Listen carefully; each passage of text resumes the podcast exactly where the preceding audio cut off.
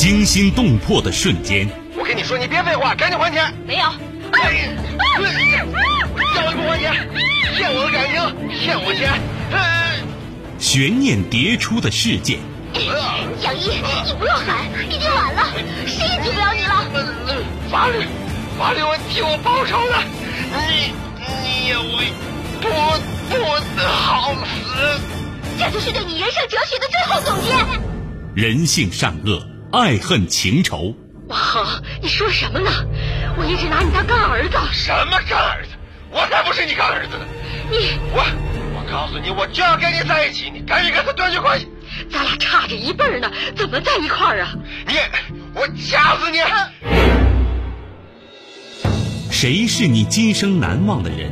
谁没有今生难忘的事？难忘今生，淮南带您看尽世间百态。今生难忘，声音魅力，品味人情冷暖。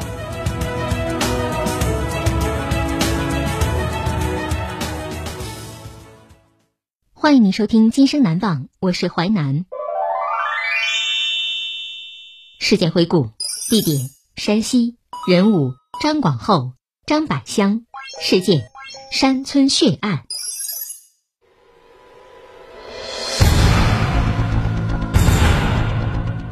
山西横岭村发生一起命案，张百香被其邻居远方表叔张广厚杀死在山坡上。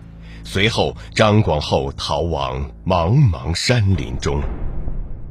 山村血案，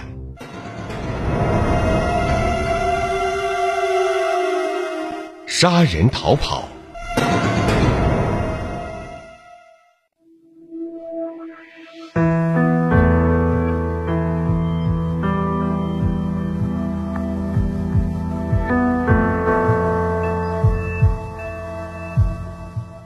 山西省阳城县横岭村，位于大山中，地处偏僻，民风淳朴，交通闭塞，村里经济条件比较落后，人们大多外出打工。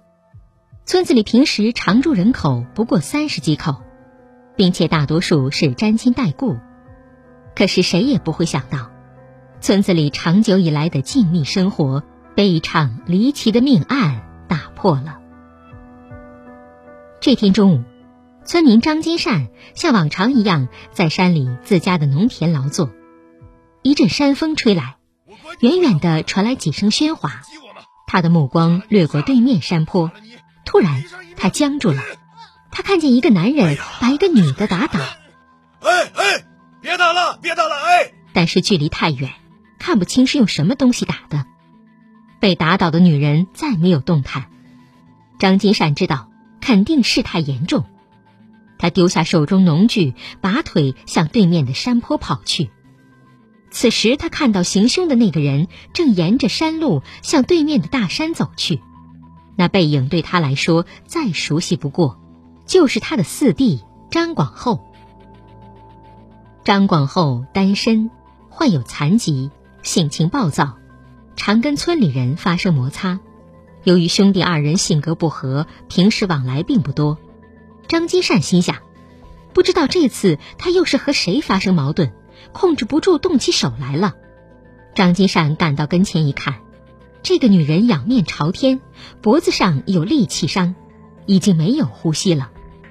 张金善赶紧报了警。警方到现场之后，看见散落着的帽子和鞋，还有水杯，而女尸躺在灌木丛中。通过尸检发现，死者脖子上有两刀，胸部有七刀，腹部有一刀，胸部这七刀都是致命伤。死者叫张百香，四十多岁，是两个未成年孩子的母亲，而张广厚是他的远房叔叔。平日里两家关系还不错，张广厚为什么要对侄媳妇下此毒手呢？张百香家有一子一女，丈夫和儿子常年在县城打工，家里只有她和婆婆以及孩子生活在一起。在这个贫寒的家庭里，她是名副其实的顶梁柱。她的意外被害，使这个家一下子垮下来。根据警方走访调查了解到，张百香平时为人谦和，与世无争。她婆家和张广厚家只隔着一个拐角，三四十米的距离，平日里关系还不错。张百香的孩子小时候经常到张广厚家去玩，管张广厚叫爷爷。根据凶案目击者张金善提供的信息，张广厚在作案后没有回村，而是顺着田间小径下了坡，沿着山路向对面大山中走去。张广厚有一条腿是瘸的，走不快。案发后两小时，县公安局民警一百多人全部就位，所有外出道路也都设卡封锁。指挥部又从附近煤矿调集了一百多名工人。对张广厚可能藏匿的山林展开大规模搜山，希望一鼓作气将其擒获。下午一点，搜山行动正式开始。张广厚是年近六十、行走不便的残疾人，参战民警对于能够很快将其抓获归案充满信心。但很快，他们就发现自己的想法过于乐观了。侦查员们进入大山之后。感觉每前进一步都很困难，山里灌木丛生，前进受阻很不方便。进去一二百人，拿着望远镜一看，都看不见人影。由于山林茂密，灌木丛生，加上气候炎热，地形不熟，尽管参战民警全力以赴，但搜山行动却进展缓慢。一天过去了，两天过去了，张广厚依旧是难觅踪迹。灌木丛比较高，人到里面就遮天蔽日，摸不清方向，分不清东南西北。一连几天，搜山的民警连张广厚的影子都没见到。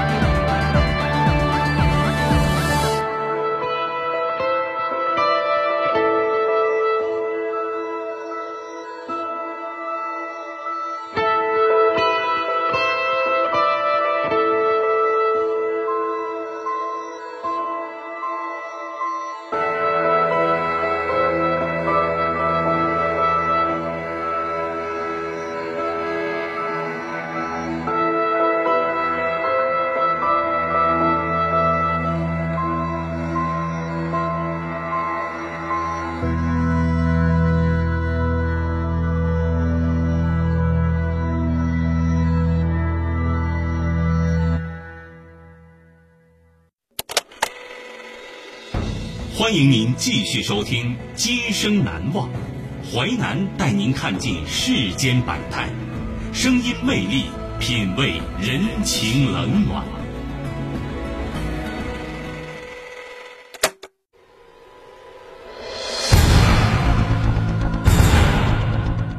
山西横岭村发生一起命案，张百香被其邻居远方表叔张广厚杀死在山坡上。随后，张广厚逃往茫茫山林中。山村血案，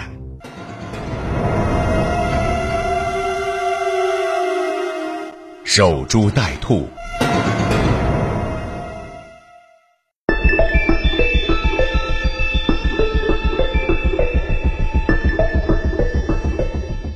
尽管警方布置了二百到三百人的搜索力量。但是由于山的面积过大，加上张广厚在暗处，警察在明处，警方始终未能找到张广厚的踪迹。连续几天的高强度搜捕工作，所有参战民警都已疲惫不堪。同时，指挥部也担心，由于天气酷热，加上张广厚年长体衰，连日没有进食，缺乏干净的饮用水，很可能体力不支倒闭山上。一旦最终生不见人，死不见尸，整个案件便会成为一桩悬案。他们打起精神，更加仔细地搜寻任何嫌疑人可能躲藏的角落和留下的痕迹。搜索进行到第四天，终于在一处十米高的山崖下，警方找到张广厚用来行凶的木棍和刀具，以及被害人被摔碎的手机。这个发现让参战民警精神不由一振，这说明他们的搜索方向是正确的。张广厚的确来过这里。经过顺藤摸瓜，找到他藏身地点可能性大为增加。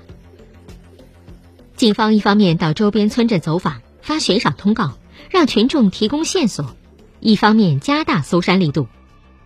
张广厚还隐藏在大山中，不吃可以，但他不能不喝水，所以水塘、悬崖、山洞、旱井都是警方的重点搜索范围。包围圈内步步紧逼，包围圈外布下天罗地网。警方坚信张广厚这一次插翅难飞。张广厚孤身一人，没成过家，右手受伤残疾，右腿小时候因病致残，走路一瘸一拐，平时靠做简单的农活、削制扁担以及政府的低保金生活，在村子里生活还算过得去。张广厚家位于村子中部，是一座几乎要倾颓的二层小楼，屋内杂乱无章，像是长久没有清理过的垃圾堆。浓重的污浊气味令人窒息，在屋里看不到一件像样的家具和生活用品，很难想象有人会生活在这样的环境里。看得出，这间屋子的主人是一个对生活完全失去热情的人。就连张广厚的亲哥哥张金善，提到这个弟弟也是一脸无奈。他说：“我这个弟弟的性格啊，就是不管你叫他干啥，他就说。”我马王爷三只眼就这样了。在走访调查中，警方了解到，张广厚性情乖张、心胸狭隘、脾气暴躁，而且报复心极重，和村里大多数家庭都曾因一些鸡毛蒜皮的小事发生过矛盾。也正因为如此，他伤害张百香的行为让大家意外，因为张百香是村里唯一一个还能和他搭话、对他不嫌弃的家庭。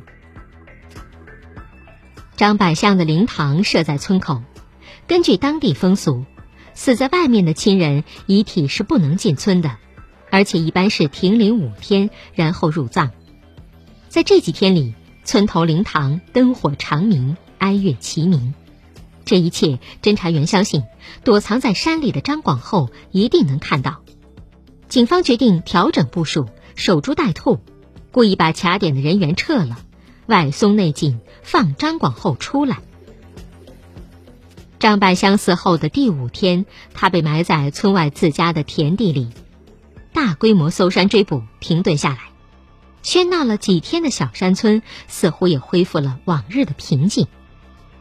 但就在这平静的背后，一双双警惕的眼睛正在密切注视着这个小山村里的任何一丝异常的响动。果然不出警方所料。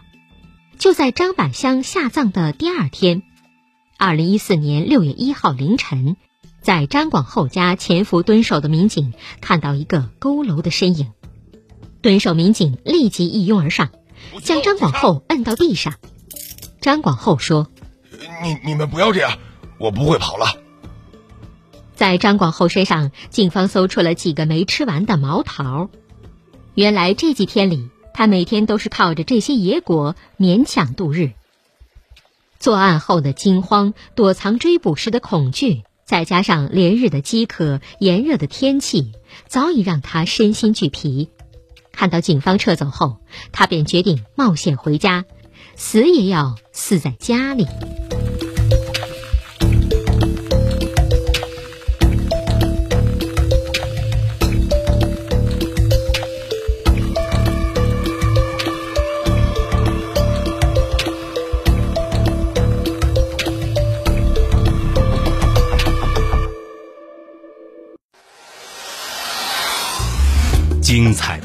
结构新锐的声音制作在纷繁复杂的真相与假象中淮南用魅力声音解读世间百态品味人情冷暖。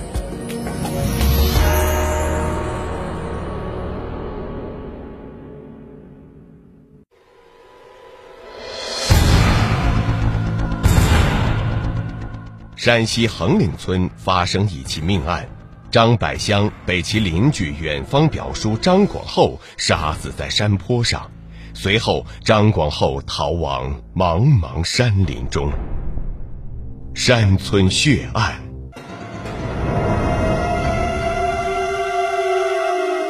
疑心暗鬼。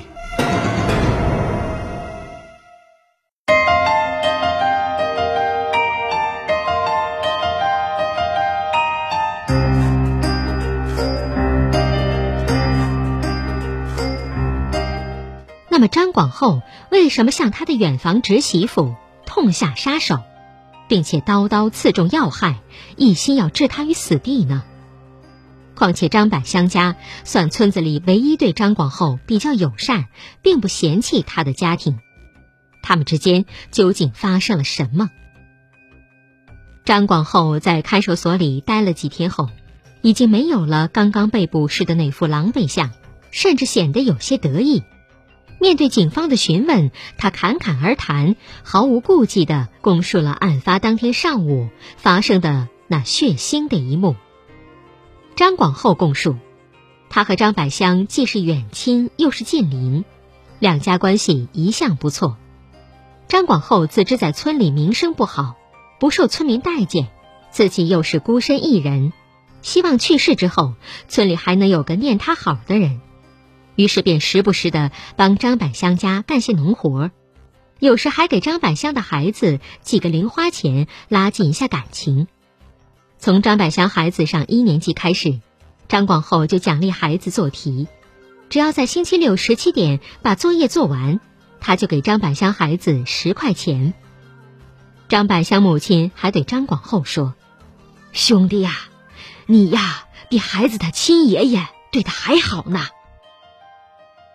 可是，一年前，张广厚发现，张百香在去学校接送住校的女儿时，经常会帮着同村的另一位乡邻顺便接送孩子。在思想保守固执的他看来，张百香丈夫长期在外打工，张百香的行为难免有瓜田李下之嫌，这让他十分看不惯，便常常横加干涉，双方关系也因此疏远起来。张广厚说：“我主要是为了让张百香不要和他们交往太密，就说了他两句。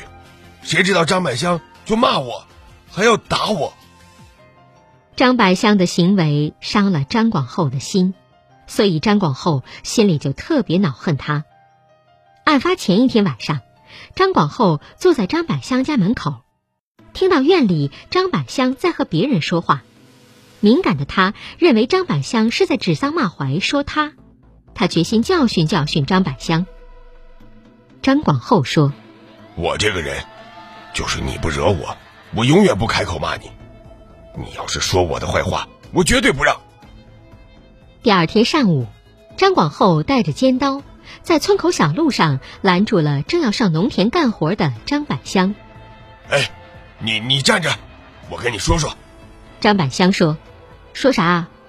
张广厚说：“你说你恨我，是真的假的？”张百香说：“我就是恨你。”接着张百香骂起来，张广厚越听越气，一下子打过去。张百香骂道：“我看看你怎么杀我！我叫人过来收拾你！”张广厚彻底恼了，拿出刀来扎了张百香两刀。张百香看他真动了手，连忙说：“我没有恨你，你带娃好。”我真没想到，你心咋这么狠呢？张广厚已经红了眼。我管你说啥话呢？反正你不是激我吗？我杀了你就杀了，杀了你，我地上一命。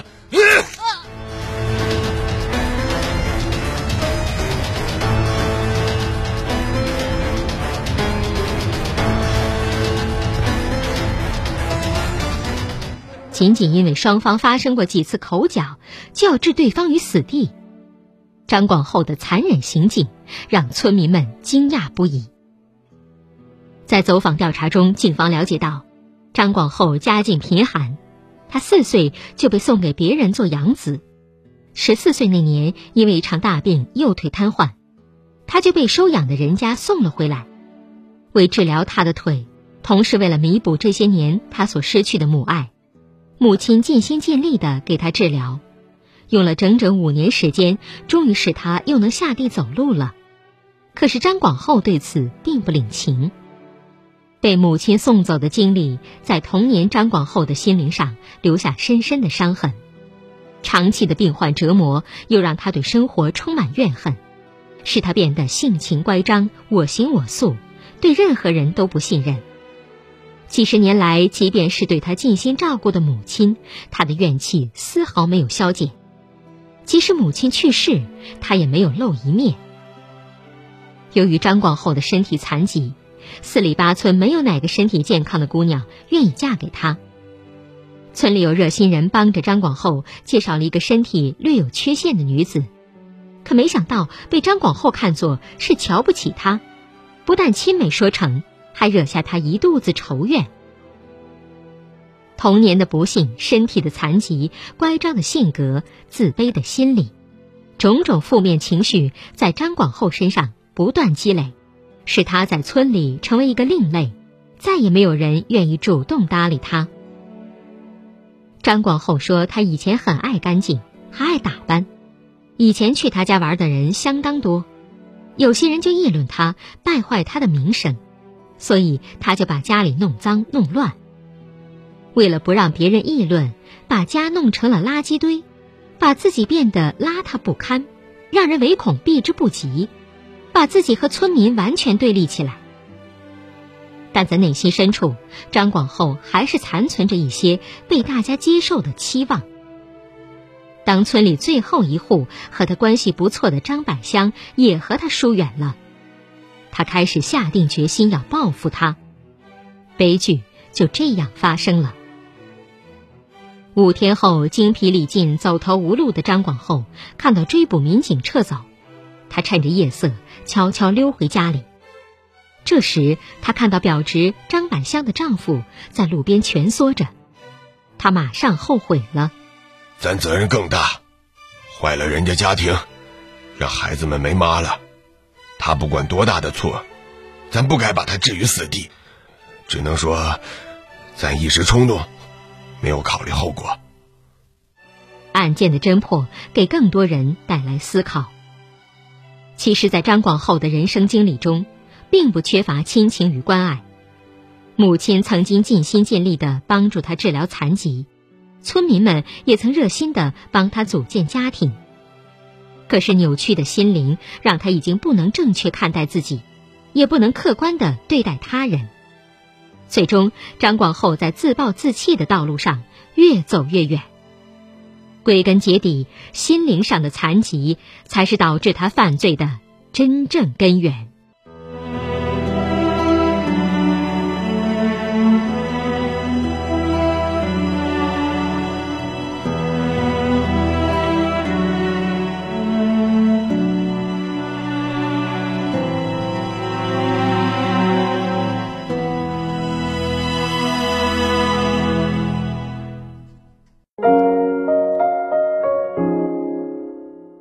今生难忘启示录，得不到别人的尊重的人，往往有最强烈的自尊心。马卡连科。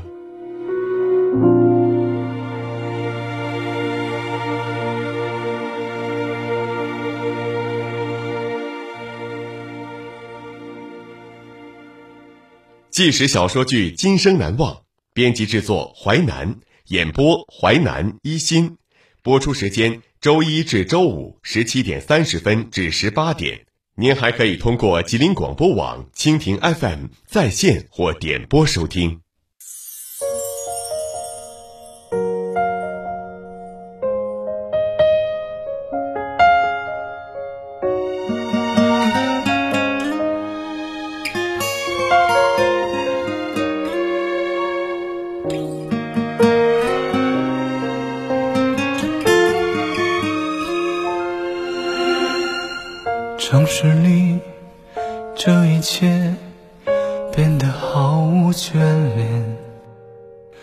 陌生中期待相见，错失的岁月像空白的画面，在那一瞬间强烈。突然间被发现有刺痛的感觉，找不到理由避免。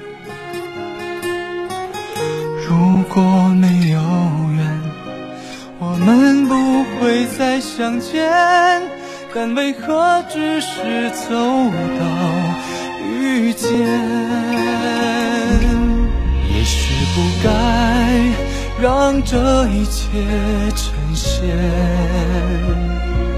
是我不能把你留在身边。